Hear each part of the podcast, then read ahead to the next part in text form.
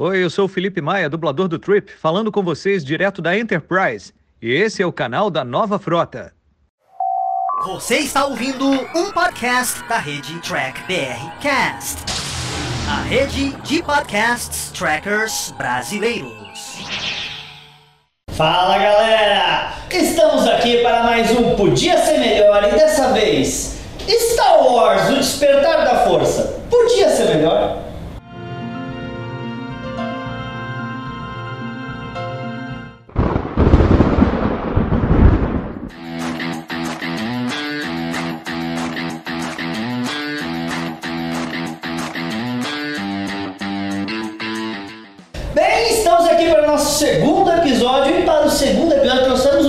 Cinema de verdade. É verdade, temos um crítico de cinema. Uhul. Gente, aqui ó, Daniel do Formiga Elétrica.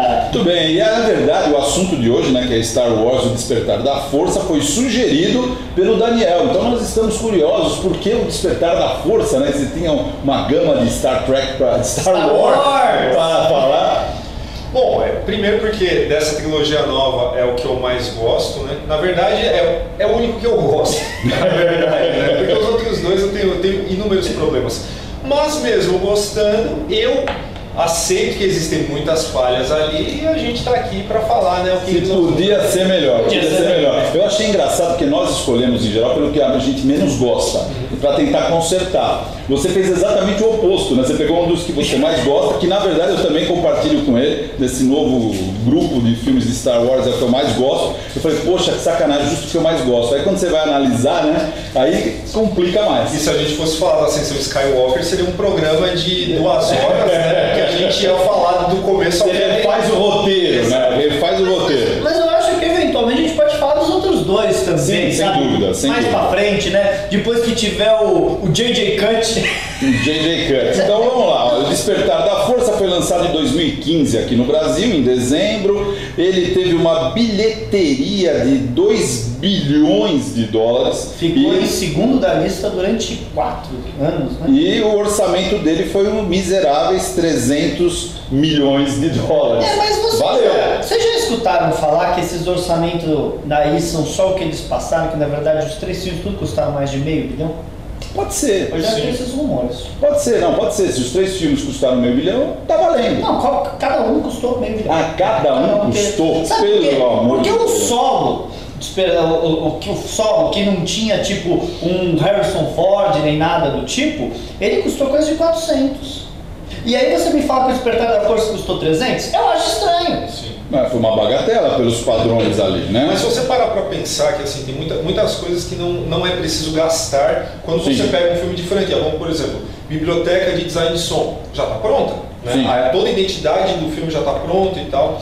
É esses, esses parâmetros de gasto com produção e tal, eles são muito complicados, porque você vê Superman Returns, por exemplo, quando eles foram ver o, o lucro que eles eh, deveriam ter tido, eles colocaram como prejuízo, como gasto, tudo aquilo que foi gasto antes do filme entrar em pré-produção. Né? Então foram 10 anos. É. Então é complicado pra gente. Aí você não recupera A gente, É. fez, a gente fez uma vez um evento no MIS, exatamente que a gente trouxe um especialista de super que ele falou isso. O coitado do filme teve que gastar 10 anos de pré-produção, pagar a conta. Aí não tem Aí não tem quem, quem pague. Mas voltando para Star Wars, eu quero perguntar para cada um de vocês primeiro. O que funcionou e o que não funcionou no filme. Quem quer vai primeiro? Não, eu vou só tentar ir seguir na ordem cronológica, mas, por exemplo, uma boa ideia, né, uma boa ideia do filme foi o despertar do Trooper. Né? Se você parar para pensar, o fim, né, que é o Trooper lá, que eu esqueci o nome, é o, é o FN. FN 2187, parece placa de carro. O, ele despertou, no, no fundo, o despertar da força acabou acontecendo também, não pela força, mas o despertar de um Trooper, que a gente nunca viu, é uma ideia nova, eu achei bacana, acabou sendo um despertar para ele. E só para brincar um pouquinho, ele tirando aquela armadura, né, ele conseguiu acertar os tiros, né, coisa que um, Star, um, Star, um Trooper não acerta tiro nunca. Então o problema é a armadura. Então a ideia de despertar, de descobrir como é que eles foram feitos, né, como é que eles são tratados, eu acho uma ideia legal. Não foi explorada, né, não foi explorada, e ao mesmo tempo tem um erro grave, né? Ele tirou a roupa, ele deixou de ser, é, tra- é, de ser tracejado, de ser caçado pela, pela, pelo grupo dele, Não, da pela nave. primeira ordem. Ele devia- é pela primeira ordem, ele devia ter um chip em algum lugar para ser rastreado, que é a palavra que eu queria. Uhum. Né? Então é uma ideia boa? É uma ideia boa. Podia ser melhor? Podia ser melhor se eles explorassem ah, a origem deles. Sim.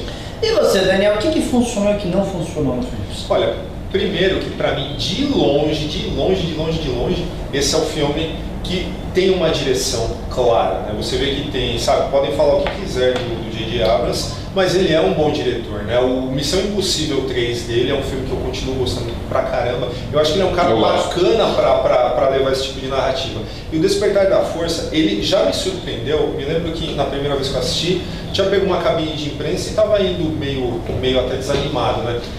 Mas na abertura ele já me surpreendeu porque ele trabalha a sua protagonista de um jeito que não é usual em blockbuster, entendeu?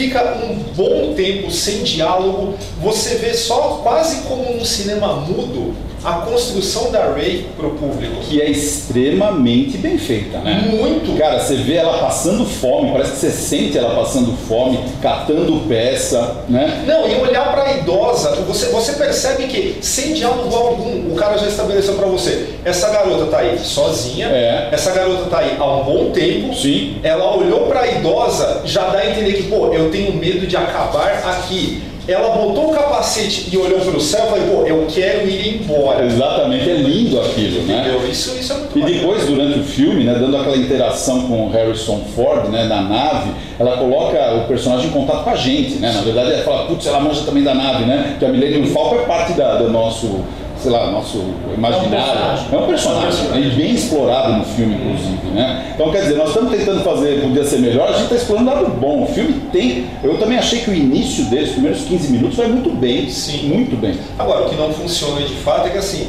eu acho que algumas motivações, algumas, algumas explicações para aquele status quo de quando o filme abre, elas são frouxas. Como, por exemplo, o Harrison Ford, sabe, o filho dele foi pro lado negro e aí, ah, eu vou embora, vou voltar a ser contrabandista. Cara, não faz sentido. Ele se torna um pai tão filho da puta quanto o Darth Vader. Ele é um ausente, né? Ele é um ausente, Exato. exatamente. E assim, tem, tem muito. Assim, eu acho que Star Wars, ele, como o Mandalorian provou pra nós, né, um tempo atrás, existe muito na mitologia de Star Wars para ser explorado nas periferias.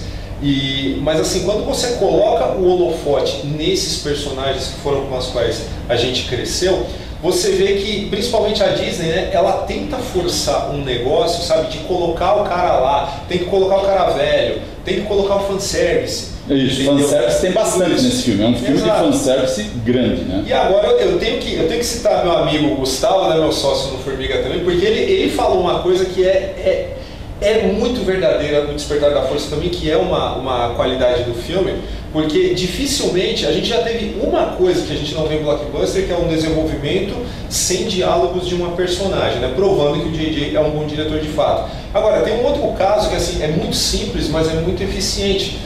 É, momentos antes do Kylo Ren matar o Han Solo, é, que você tem a sombra né, do, do Star Killer né, cobrindo os dois, você percebe que a, a fotografia ela tá te dando uma, uma indicação, ela tá te contando uma história sem ninguém precisar verbalizar nada.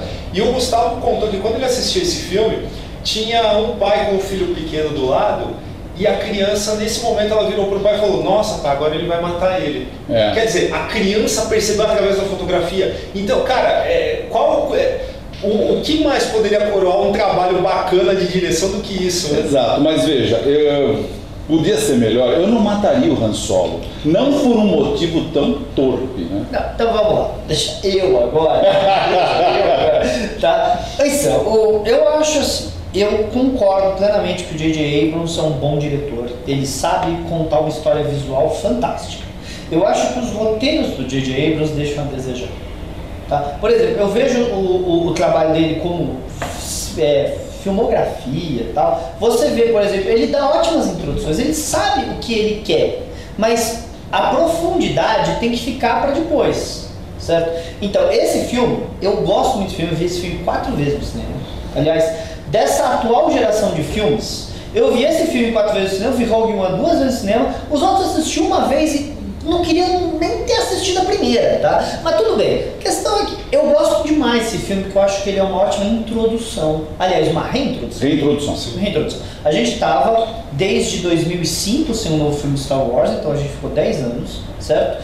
A gente finalmente foi pra frente da história, que quando eu era criança era o que eu queria ver. Eu queria ver, eu era muito fã do Luke Skywalker, eu era absurdamente fã do Luke Skywalker. Eu queria ver o que ia acontecer. Agora, quando a gente vê o J.J. Abrams assim, é, fazendo história mesmo, ele só sabe jogar pergunta. E esse é um filme competente em jogar perguntas. Por quê? Porque claramente a ideia era que o futuro respondesse. Não era, ó, eu acho legal ter um novo império. Como esse império veio? Não sei. O próximo que responda. Então eu gosto disso. Agora, o que eu fiquei hypado na época, como um fã de Star Wars mesmo, foi eu vou ter o Luke, a Leia e o Han Solo e o Chewie, tá? De volta no mesmo filme. E em nenhum momento eles dividem a cena. É a mesma coisa que eu chegar pra você e falar: olha, vai ter um novo filme de Star Trek que vai ter o Leonard Nimoy, o William Shatner, The Force Kelly no filme. E em nenhum momento você vê os três juntos. Você ia gostar? Eu ia ficar chateado. Mas seria uma inovação interessante. Uma né? inovação interessante. Completamente. E, e, assim, eu adorei a cena final com o Luke olhando pra câmera profundamente e tal. E, e- e eu sei que eu não quero falar da sequência, mas saber o que vai sair disso me entristece hoje assistir aquela cena. É, porque deixa a pessoa ligada, né? Quando você vê, você fala, puxa, o próximo filme vai ser demais. É, o J.J. Abrams ele gosta do roteiro Mystery Box. Existe o Mystery Box. Esse filme, Mystery Box, é encontrar o Luke. Tem sempre que ter um MacGuffin pra gente achar esse é o JJ. E o MacGuffin desse filme, por incrível que pareça, era um mapa pro Luke Skywalker. E saber que no final, não faz a mínima lógica pra mim, o Luke ter deixado um mapa pra chegar pra ele e no próximo filme ele fala que não, eu vim aqui pra morrer. Então por que você deixou um mapa?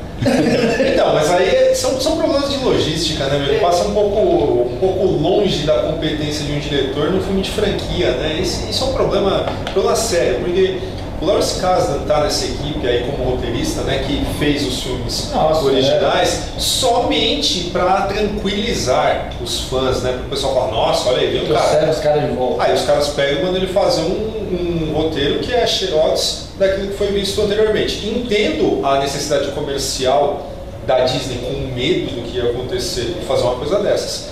Ah, porém, esse negócio, por exemplo, ah, matar o Han Solo, né? Nossa. É um- acaba sendo um problema porque fica muito claro que é vamos tirar os personagens velhos de cena Exato. e estabelecer outros, né? Então fica muito claro quando você começa a sacar o modus operandi do, do estúdio, estúdio, da, é. da franquia em geral, isso acaba sendo um problema porque te tira da experiência, né? Exato. Assim, é, quando você. Eu, eu não tenho nada contra matar personagens, principalmente quando os atores estão ficando velhos. Eu acho que é mais interessante você ter um personagem lindo do que ficar no éter, né? Mas você tem que fazer uma morte à altura do seu personagem. É que nem a morte do, do Kirk é bem ruim. Meu, eles pegaram o capitão e jogaram uma ponte nele. Sério que não tinha como fazer melhor? Ah, E ele morreu na ponte, pô. Ele morreu na ponte, a ponte que morreu nele. Ele morreu igual o liberado, Tá, Mas essa que é a minha coisa, então. Eu sabia que eles iam morrer. E sinceramente, era óbvio que o Harrison Ford ia ser o primeiro, porque ele não queria estar lá. ele não queria Ele estar ganhou lá. o dinheiro dele, E, ó, fez. E eu aposto que o Indiana morre no próximo Jones. Não, que não tenha, que não tenha, por favor, cara. Falando em fanservice, tem um momento Indiana Jones nesse filme, né? Quando o Han Solo encontra os piratas naquela nave, quando ele pega a Millennium, né? Aí os dois piratas, um em cada canto, eles estão nos corredores da nave, e aqueles monstros correndo atrás dele como se fosse a pedra, né? Sim, é verdade. É um fanservice de. É, é uma cena interessante, mas se a gente for pensar bem, aquela cena é totalmente desnecessária no filme. Ah, mas foi porque o cara falou, eu acho tão bonitinho. Não, é enrolação. É uma cena de enrolação. Você podia ter dado mais profundidade pra um monte de coisa e aquela cena. Não, E ainda coloca um máximo de ação do cinema indonésio, né? Dois, na verdade, para fazer uma participação de luxo, de né? luxo. E pronto, nem lutaram, né? Mas tudo bem, tendo dito isso, já falamos, vamos lá. Você quer falar um pouquinho de fanservice, né? Ah, tem bastante coisa. Eu queria ver se vocês lembram de fanservice que marcou, né? Eu falei esse aí por acaso, Olha, pra do Caçador de Dados pra mim o fanservice que mais achei divertido é saber que a hora que a força tá conversando com a Ray é ao mesmo tempo um trecho a voz do Ian McGregor e outro um trecho do Alec Guinness. Isso pra mim achei super legal. Não, isso foi legal também. Foi Isso eu nem sabia. É, a, a hora que, a, hora que é, a, a palavra Ray é o Alec Guinness, o resto é uma coisa. E eles cortaram uma outra palavra maior pra tirar só o Ray. Mas Vocês não têm um problema, tipo, do, do tal do despertar da força dessa personagem que é meio Harry Potter encontrando a varinha mágica? Porque as coisas elas brotam muito fácil. É, então, eu acho que todas as saídas são fáceis. É, né? Ele resolve todos os conflitos da maneira mais simples, né? Uhum. Então eu acho ruim isso, isso me, incomoda. Eu falo, puxa, que falta de esforço, né? Eu sempre concordei que a Ray é uma Meryl. Pra mim a Ray é uma Meryl, né? Mas a questão é que eu esperava que você tivesse uma, um, um razoável futuro. Uma coisa explicando. A gente, todo mundo, eu lembro, Hype, eu falo, "Ah, você não sabe. Ela vai descobrir que ela teve treinamento até os 5 anos de idade e não lembra de nada, a memória foi apagada tal. Tudo isso coisa. Agora, o fato dela conseguir fazer as coisas, porque ela consegue fazer as coisas, eu não gosto disso nunca. Aliás, eu sempre achei que o treinamento do Luke no Império Contra-Ataque foi raso.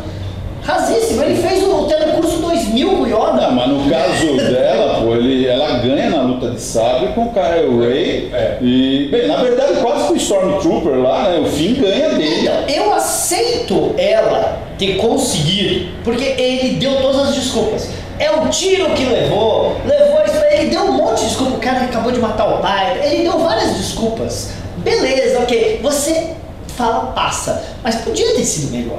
Não, fala passa, meu. Você Passa, pega passou. um, um vilão que apanha de Stormtrooper, cara.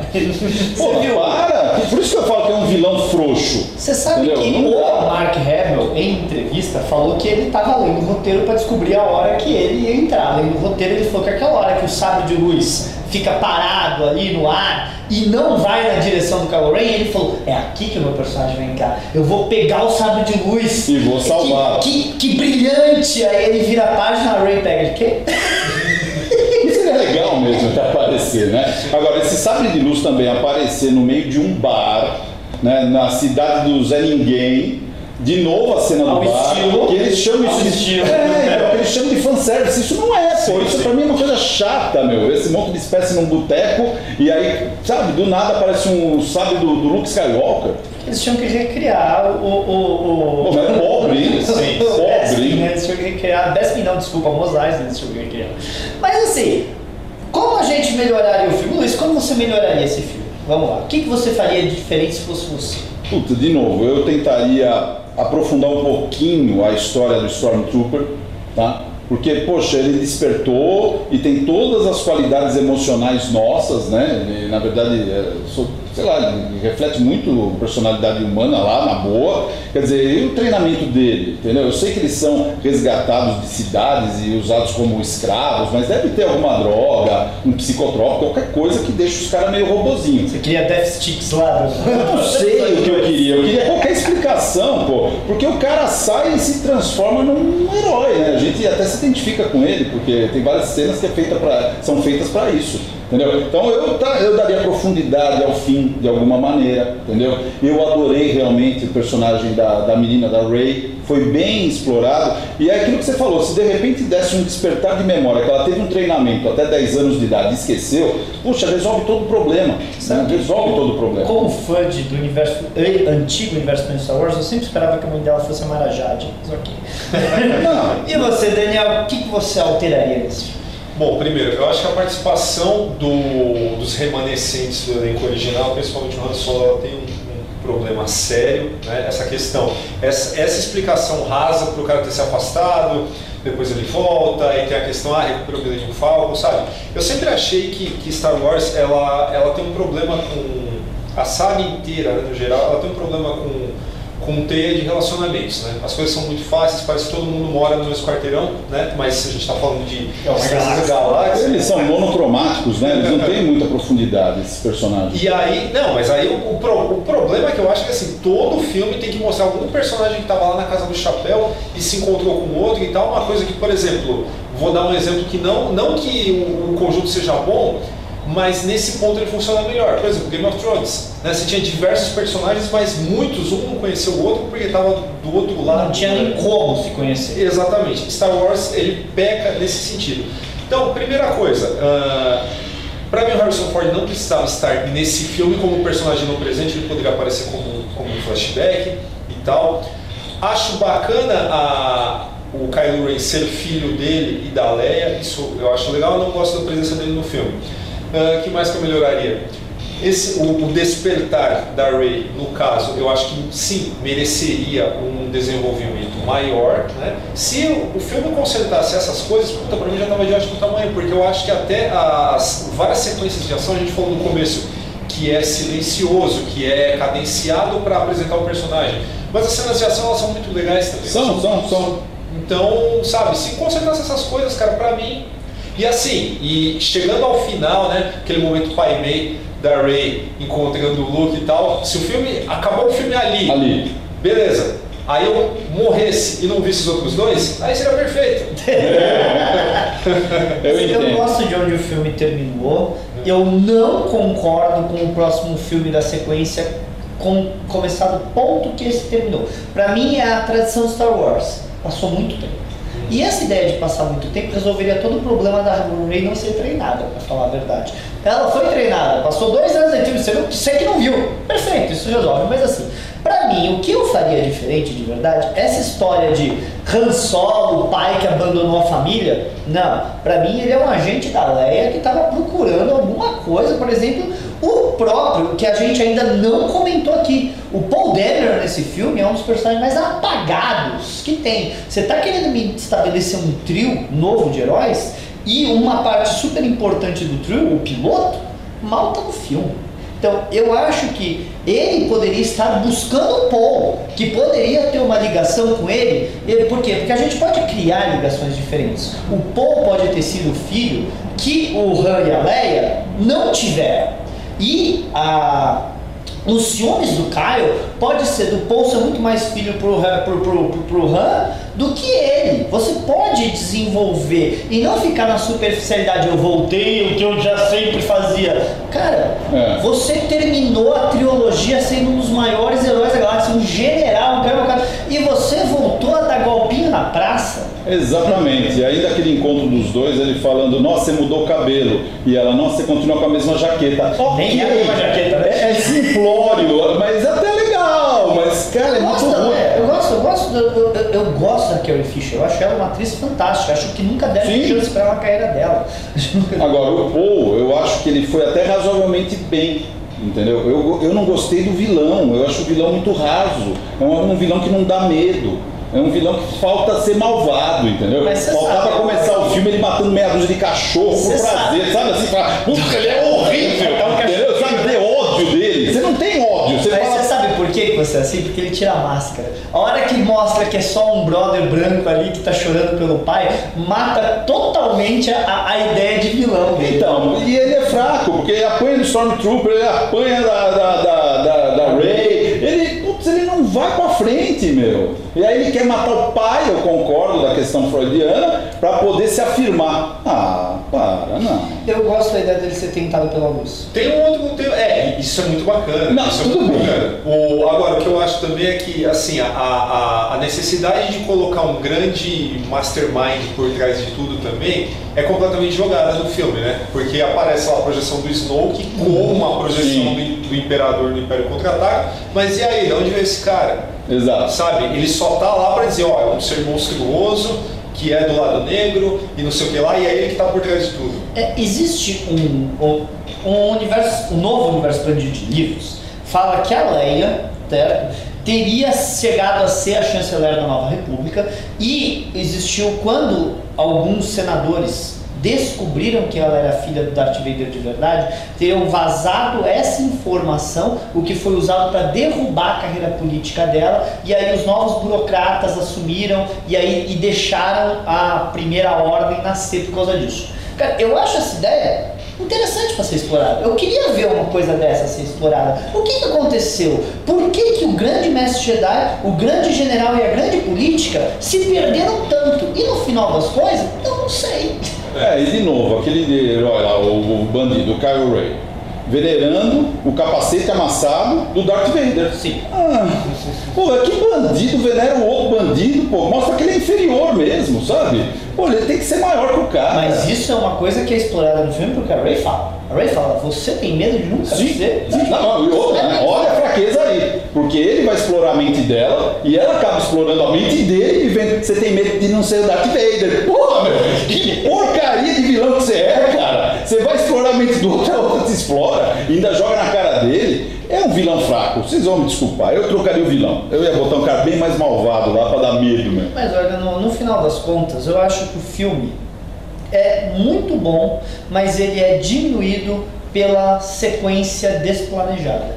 Por causa que se as sequências fossem boas, de verdade, Esse seria um bom ponto de partida. seria fantástico. Todo mundo teria, sabe, todos os pontos que a gente falou agora teriam sido contrabatidos no futuro, só que eles não foram. Exatamente. Você Se a gente pegar tudo a que deu errado, original- melhorar. Star Wars original é um filme fantástico, eu amo Star Wars original. Agora, se o Império Contra-Ataca tivesse sido ruim, ele nunca teria ganhado a proporção que ele ganhou. Exato, concordo com você. Não, teria que ter arrumado no, no outro filme, pelo menos. Né? Porque foi um filme bom. Você tem ali um carinho, né? Você vai assistir e fala, poxa, é um filme legal. Falta coisa, mas é um filme legal.